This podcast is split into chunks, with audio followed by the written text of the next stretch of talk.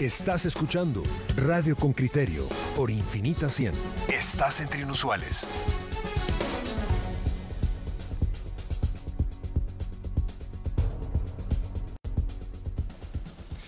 Bueno, de regreso vamos a escuchar una notita de don Henry Bean para ver una modalidad, una modalidad de, de entrega de medicamentos del Instituto Guatemalteco de Seguridad Social y qué nos dice la nota y luego qué nos dice la conversación que vamos a tener. Oigamos primero.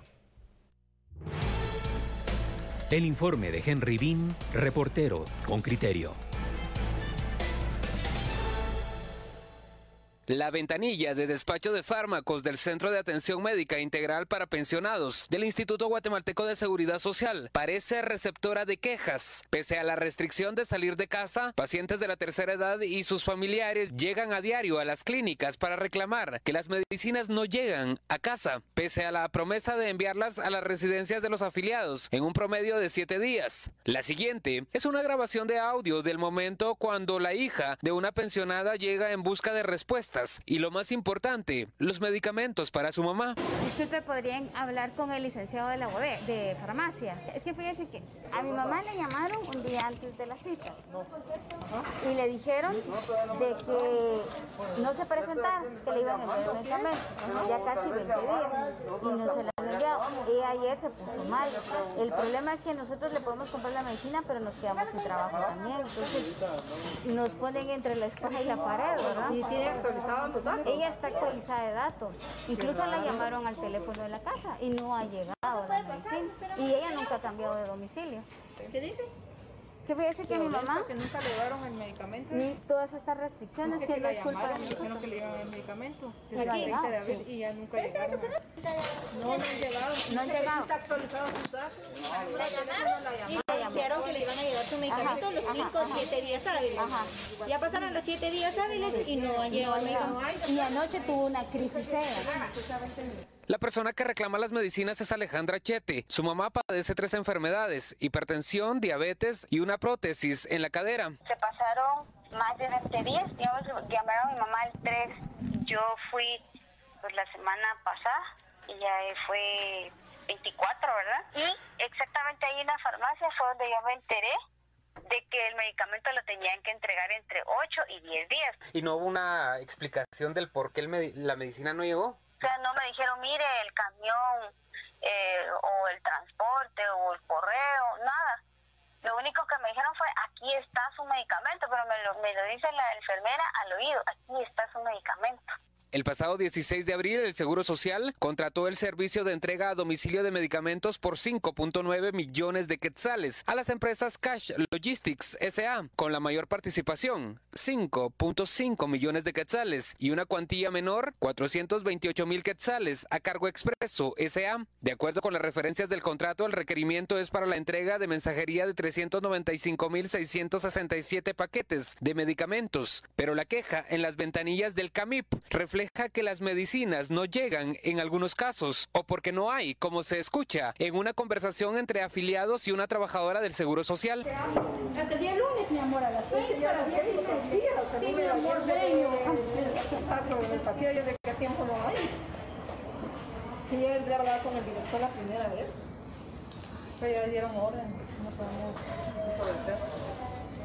están tomando los Mire que ya voy viniendo tres veces con esta, hasta el fin me salieron. Ya por eso ya me salí.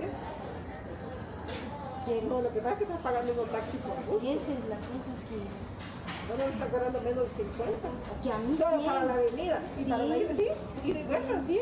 Con criterio solicitó a través de la Oficina de Comunicación del IX una explicación sobre los retrasos, pero al cierre de la nota no hubo respuesta. La doctora Zulma Calderón, defensora de la salud de la Oficina del Procurador de los Derechos Humanos, dijo que en sus monitoreos han detectado estos escenarios y tienen una respuesta. También hay que tener presente que los CAMIP atienden alrededor de un millón de personas y este este tipo de, de situaciones, esta emergencia que hemos venido enfrentando ha superado la, de hecho ya ya venía el RIX rebalsado, ¿verdad? Con el, el tema de los CAMIP y esto pues ha sobrepasado su la capacidad de respuesta que tiene la institución como como tal, ¿verdad? Porque pues coordinar la logística para la entrega a todos los pacientes de consulta externa de los medicamentos es complicado. La médica recomienda que se abran más líneas telefónicas y que la atención sea 24 horas, pues también hay quejas de que no atienden por esa vía. Estos aspectos, señaló, ya han sido compartidos a las autoridades y enumera otros como abrir las farmacias los fines de semana. Que hay personas que han, han optado por porque algún familiar llegue a recoger los medicamentos, ¿verdad? También es importante ampliar esos horarios de, atención, incluso en sábado y domingo, porque hay personas también que su hijo o su hija o su familiar no puede llegar entre semana porque trabaja, pero le puede hacer la gestión el fin de semana, ¿verdad? La funcionaria de la PDH también hizo un llamado a los pacientes a mantener actualizados sus datos, ya que según el monitoreo de la institución, cada semana regresan unos mil paquetes con medicina al Porque las direcciones de los afiliados no están al día. Henry Bean, Radio con Criterio. Bueno, hemos escuchado cómo hay toda una maquinaria de reparto de medicamentos y algunas quejas en relación con, con la con cuán efectivo es, si realmente Exacto. te lo llevan en el momento en que vos lo necesitas, finalmente si te lo llevan o no. Vamos a hablar con el doctor Gustavo Adolfo Vela, él es jefe del Departamento de Servicios Médicos Centrales, la sugerencia de prestaciones en salud. Doctor eh, Vela, ¿qué tal? ¿Cómo estamos? Buenos días. Muy buen día a todos los escuchas que sintonizan esta emisora, a la orden. Ay, gracias, eh, doctor, muy amable. ¿Usted puede acercarse más a su teléfono para que lo escuchemos mejor? Por ahí estará bien. Sí, mucho mejor. Cuéntenos, eh, ¿cómo se encuentra la fase, en, qué fase se encuentra ese proceso para cambiar radicalmente un modelo del CAMIP?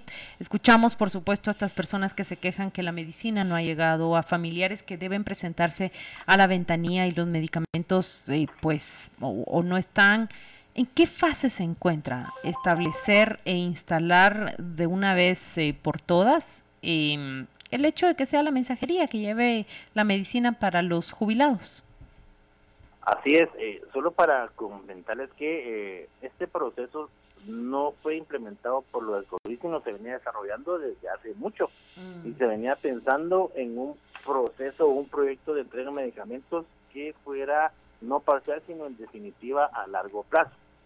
Sin embargo, con la pandemia del COVID se nos vino a a saturar la, la, la, demanda de los, de los pacientes, ya que a los pacientes de los CAMIP, eh, eh, inicialmente solo estaba contemplado CAMIP Pamplona con todas sus áreas de adscripción, que es el, el 60% o de los um, pacientes jubilados y pensionados a nivel metropolitano y nacional, que tienen la carga, dicho CAMIP de Pamplona, y los CAMIP de Sunil y Barranquilla, que tienen el resto de los pacientes. Eh, antes de la pandemia, se, a, a principios de año se dio una instrucción a los otros CAMES que empezaran con las gestiones necesarias para poder ellos también lograr la, la entrega de medicamentos por vía, vía courier como estaba sucediendo en Zambit.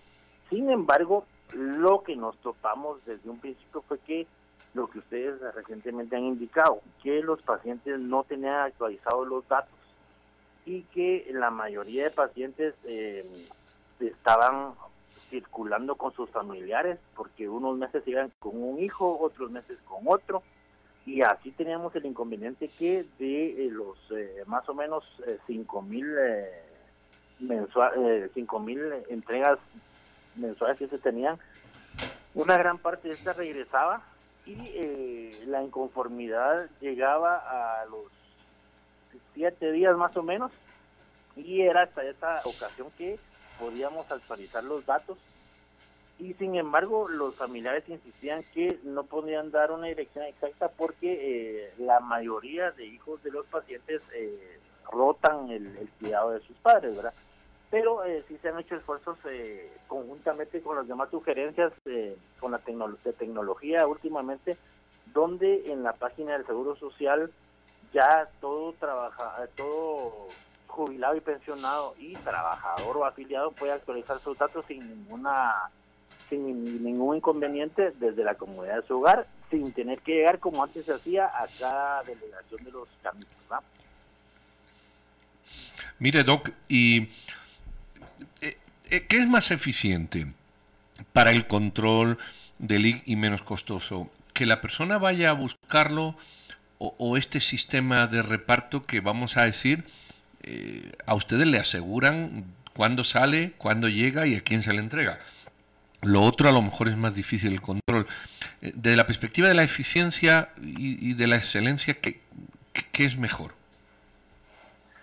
Por la situación de vulnerabilidad de los pacientes adultos mayores, creo que es un plus que nosotros eh, lleguemos a la puerta de cada paciente jubilado y pensionado los medicamentos y es una demanda que constantemente nos hacían ellos de fechas pasadas de la necesidad de, por su vulnerabilidad, y nosotros lo tomamos muy en cuenta, darle ese servicio que creo que el paciente adulto mayor se merece.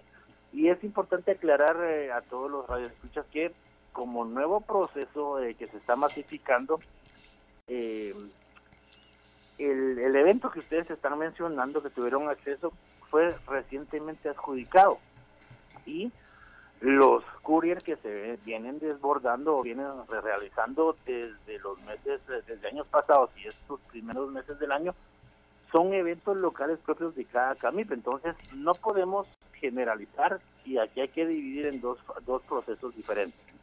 Los que actualmente están siendo entregados y es la, la, la tardanza que a uno se les entrega a otros no, es porque estos, eh, estos eh, contratos con las empresas son locales de cada CAMIP, más el que recientemente fue adjudicado, ese me imagino que entrará ya en vigencia en las, en las próximas semanas, pero aún no ha sido eh, iniciado la repartición con las empresas eh, adjudicadas. Me imagino que o esta semana o la siguiente va a estar eso, pero eh, se nos ha sobresaturado la cantidad de pacientes porque precisamente eh, no solo hay pacientes del área metropolitana, sino del área departamental.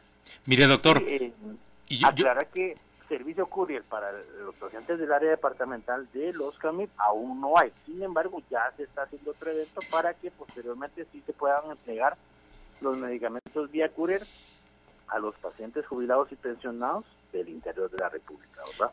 Mire, doctor, recibimos una buena cantidad de mensajes mientras usted está conversando y recibimos, voy a empezar por dos muy positivos.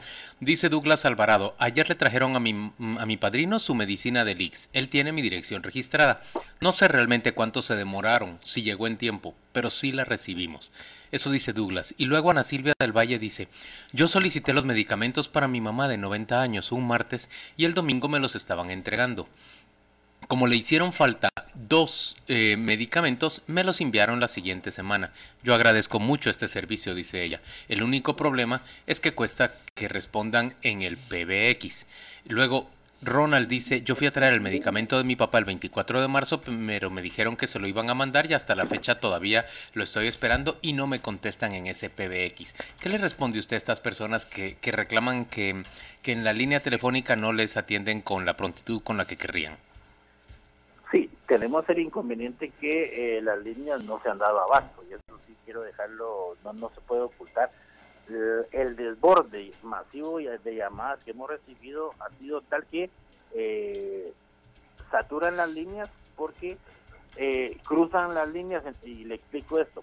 La, la línea 2415-1800, que fue dada exclusivamente para dudas de COVID, ha sido saturada para toda clase de dudas eh, o, necesidades que los pacientes tienen. Entonces yo quisiera hacer la aclaración a la población que la línea 2415-1800 sí sea, eh, o se puedan hacer consultas exclusivamente relacionadas a la pandemia de COVID-19. Y las otras líneas o los PBX que están dando sí eh, sean utilizados para, para eso. lamentablemente yo quisiera atender a cada uno de estos pacientes personalmente y decirles, mire, reorientar mm. a qué números pueden llamar. Pero, por ejemplo, yo les puedo dar que las líneas directas de Cami Pamplona son 2507-3815. Repito. 2507-3815. Eh, sí, y 2507-3800. Lo estoy copiando justamente para los oyentes. Doctor, eh, eh, lo que entiendo... Aquí hay unas, hay unas extensiones, ¿verdad? Que ustedes pueden eh, contestar. Es También pueden llamar 2412 1220 1242. Repito, 2412 1242, extensiones 8005 0 o 80050, 80068 y 80054. Estas son solo para Camil Pamplona. para Camil Sunil, para Camil Sunil puedo dar 2415 1788 2415 1789 y voy a dar varias eh, extensiones que pueden llamar al PBX que es el 2412-1224 y pueden llamar a extensiones 84674, 84655, 84690, 84623, 84632, 84664, 84687. Doctor, ¿sabe que escuchaba mm, cómo usted nos describe que este es un proceso que trataron de implementar mucho antes de la pandemia? Pero es evidente que la emergencia y la crisis eh, aceleró ese proceso. Escuché, por ejemplo, cómo la Defensoría de Salud de la Procuraduría de Derechos Humanos llega a atender que se trata de un proceso eh, de atender a millones de personas, dijo ella, o cien miles de personas y que va a requerir que paso a paso se mejoren todas esas fallas que tienen, porque la obligación inicial no desaparece, atender la salud de los afiliados. Pero me pregunto, doctor, eh, la pandemia está cambiando nuestros marcos mentales de una manera acelerada. Esa, ese envío de medicinas refleja que puede ser una solución a aplicar no solo durante el tiempo de pandemia, sino en el largo plazo y afinar lo que en este momento se encuentra mal. ¿Qué otros procesos mm, piensan ustedes cambiar? ¿La atención, por ejemplo, a domicilio cabe como, como un proceso a implementar? Es muy importante eh, volver a reiterar eso, ¿verdad? Que eh, este proceso no solo va a tardar ahorita durante mientras dure la pandemia, sino es a largo plazo.